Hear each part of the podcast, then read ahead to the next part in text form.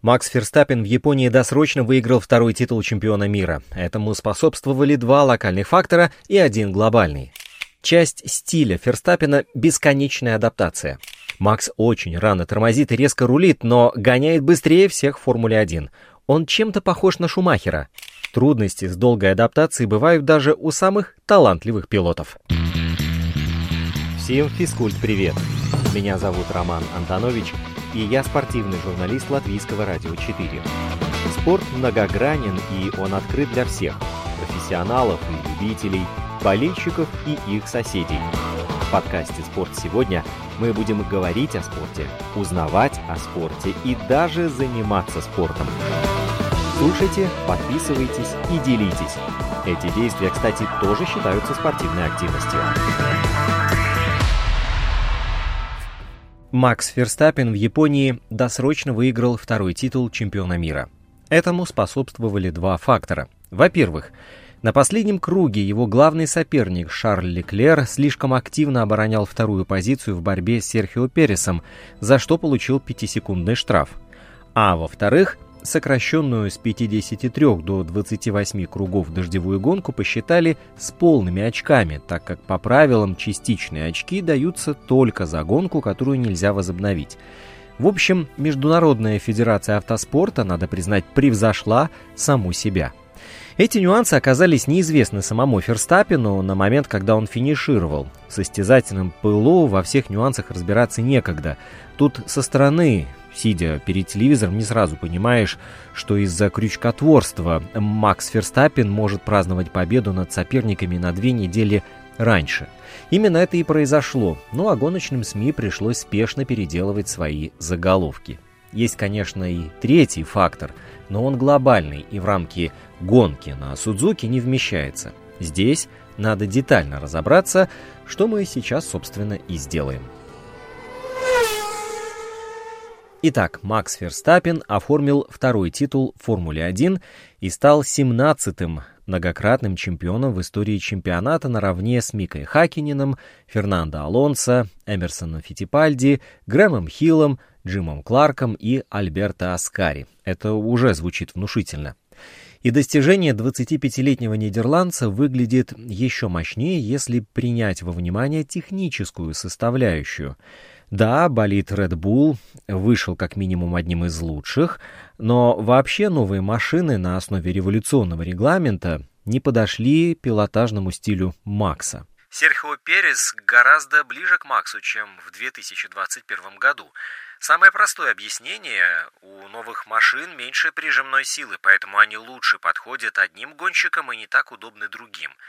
Перес очень доволен настройками. Макс пока не нашел верный баланс и поэтому не полностью уверен в машине. Его агрессивный стиль пилотажа не вполне подходит новым болидам. Это слова советника программы Red Bull Гельмута Марка в конце апреля перед Гран-при Эмилии Романии.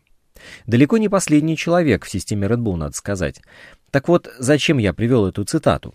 Дело в том, что уже к летнему перерыву После отставания в 46 баллов от Феррари Шарля Леклера по итогам первых трех Гран-при, лидер Red Bull выиграл 7 заездов, ворвался на первое место общего зачета и позднее нарастил отрыв до 80 баллов. Дальше больше. После летнего перерыва Ферстаппин выиграл еще три Гран-при подряд, даже после прорывов с десятых мест. И это при всем том, что нелюбовь к новым машинам никуда не исчезла. С точки зрения ощущений в чистом виде Макс продолжал предпочитать прошлогодний болид, особенно из-за скорости на одном круге. Основная причина крылась в том, что новые машины стали тяжелее. К тому же стало больше возникать проблем в медленных поворотах, частично потому, что у новых болидов стала жестче подвеска.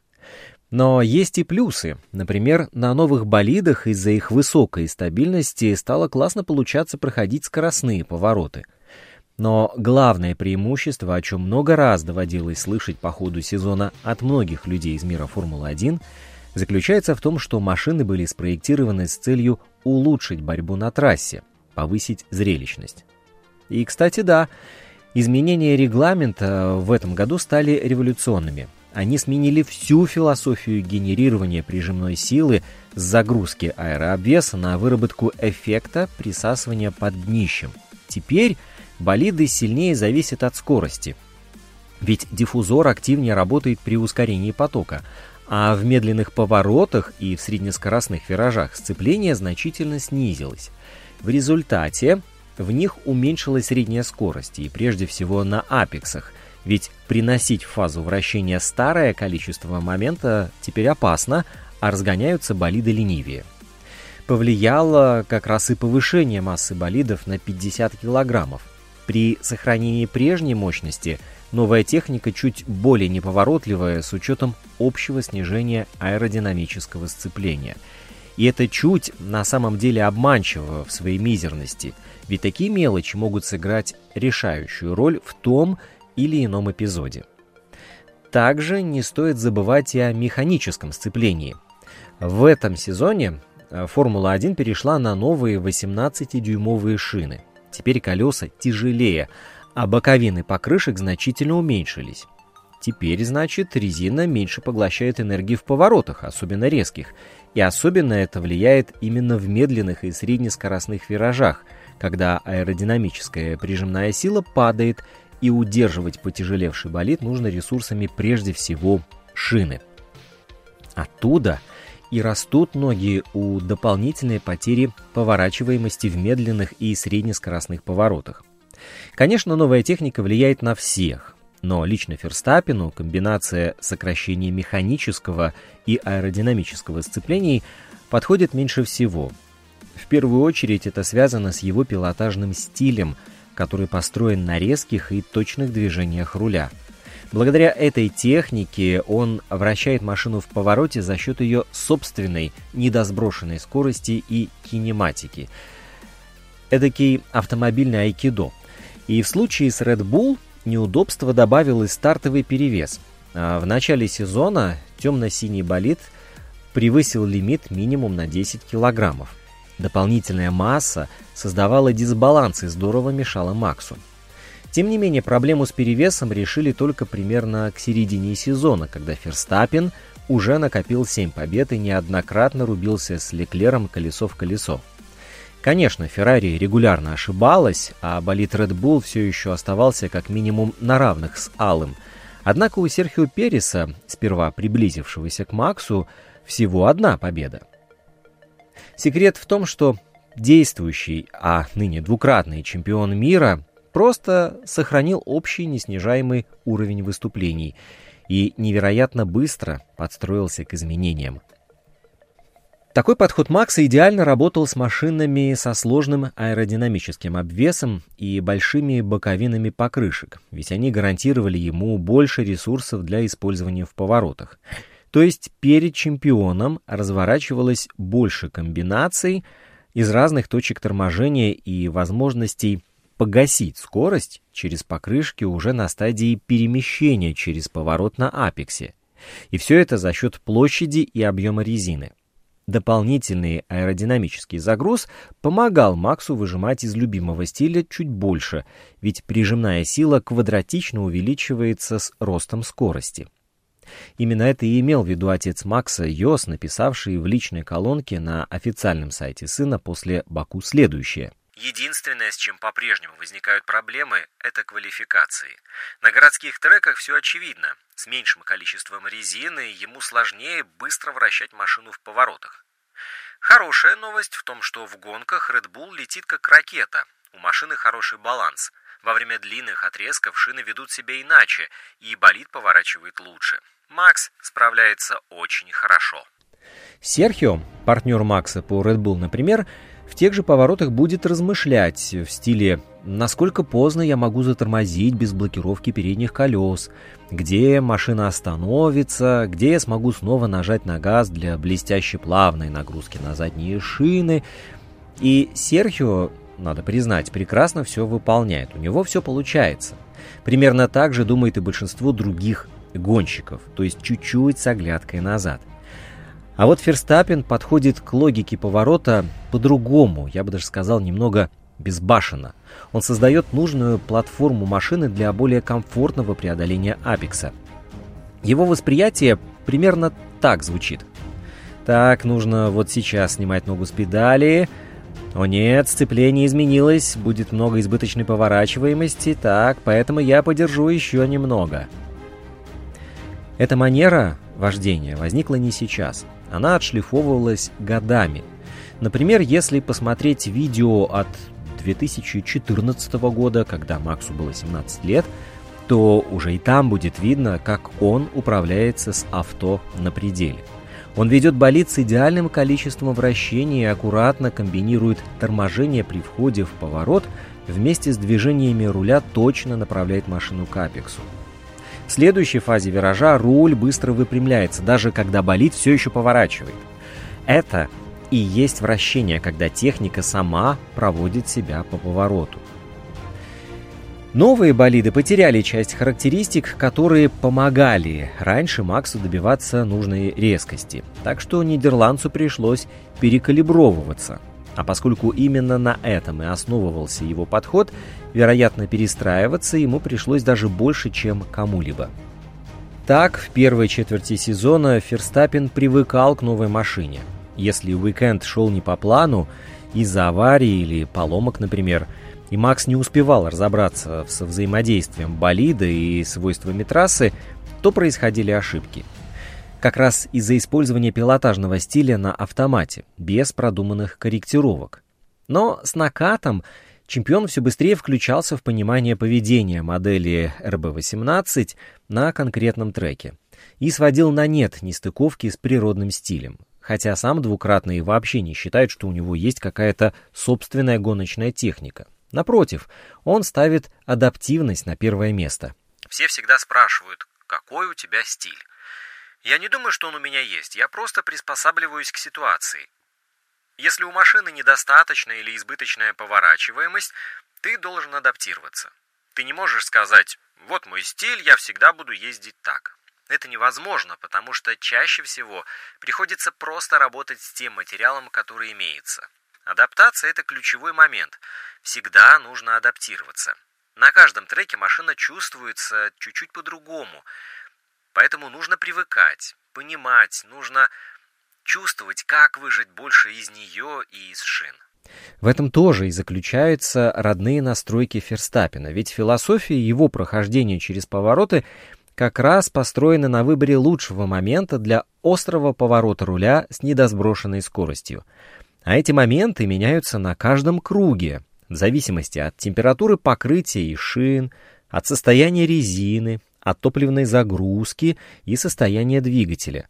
Все это нужно просто чувствовать, причем каждый раз заново.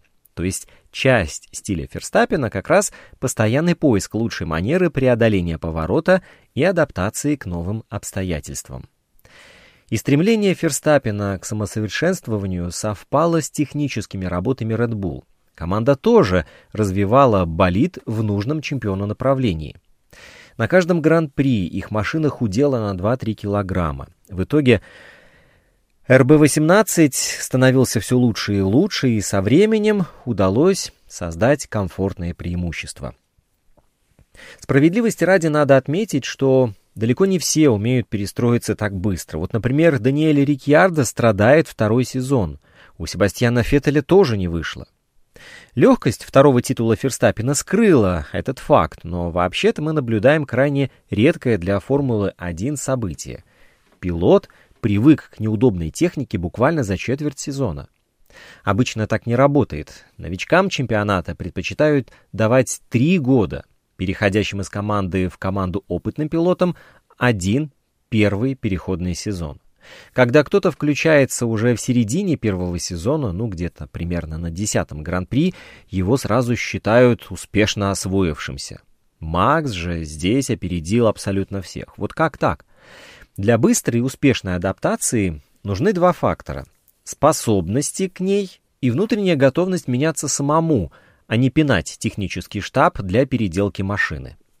Макс проводит дни и ночи напролет за симулятором даже дома, между гонками. Поэтому, должно быть, успевает захватить все возможные комбинации температур асфальта и покрышек, уровня износа, топливной загрузки и состояния болида. И именно поэтому практически все варианты прохождения поворотов в любой момент времени для него как минимум базово знакомы. Их уже не нужно изучать с нуля, а можно сразу выбирать лучший. Оттуда и скорость адаптации. А готовность к адаптации уже зашита в его натуру. И не все, даже топовые пилоты, отличаются готовностью идти таким путем. К примеру, в новейшей истории Формулы-1 есть два примера неудачи с перестройкой под другую технику. Оба тоже воспитанники Red Bull. Себастьян Феттель сдал с потяжелевшими шинами в 2014 году и несколько лет возвращался в топ. А Даниэль Рикьярдо полтора года страдал после первого перехода в Рено, а после трансфера в Макларен и вовсе сник окончательно. И оба как раз говорили о пилотажных стилях, о том, что не получалось заставить машину делать то, что нужно и к чему они привыкли. Даже Фернандо Алонсо, считающий своей главной силой именно адаптивность, говорит о наличии пилотажного стиля как такового. «У меня нет особых техник, это просто вещи, которые я люблю чувствовать в машине. Когда все идеально, я агрессивно включаюсь, когда задние шины хорошо держат трек, я люблю гнать, но если все не так, я меняю подход. Во время гонок машина постоянно меняется. Начинаешь со 100 килограммами топлива на борту, а заканчиваешь почти с пустыми баками. Сперва шины свежие, затем изношенные. Проходя через такое количество фаз во время гонки, нужно много разных гоночных стилей. Вот где, возможно, моя главная сила. Да уж, Трудности с долгой адаптацией бывают даже у самых талантливых пилотов. К примеру, Шарль Леклер победил Себастьяна Феттеля благодаря большей склонности к риску, но в решающих моментах он оказался не способен хоть немного отступить от пилотажа на лезвии ножа.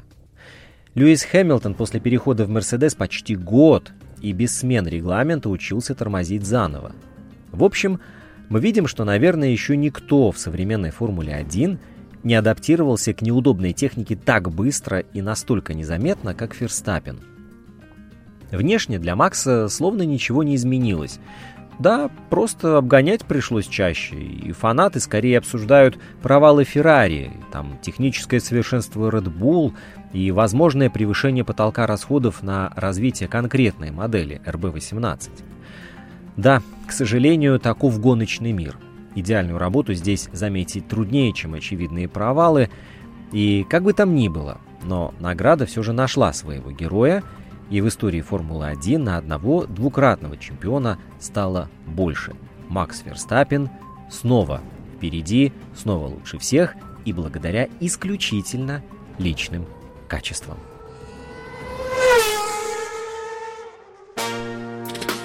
Инстаграм подкаста «Спорт сегодня» at lr4sport. Домашняя страница радиоканала lr4.lv, страница в Фейсбуке «Латвийское радио 4». Слушайте, подписывайтесь и делитесь. Мы с вами скоро встретимся вновь.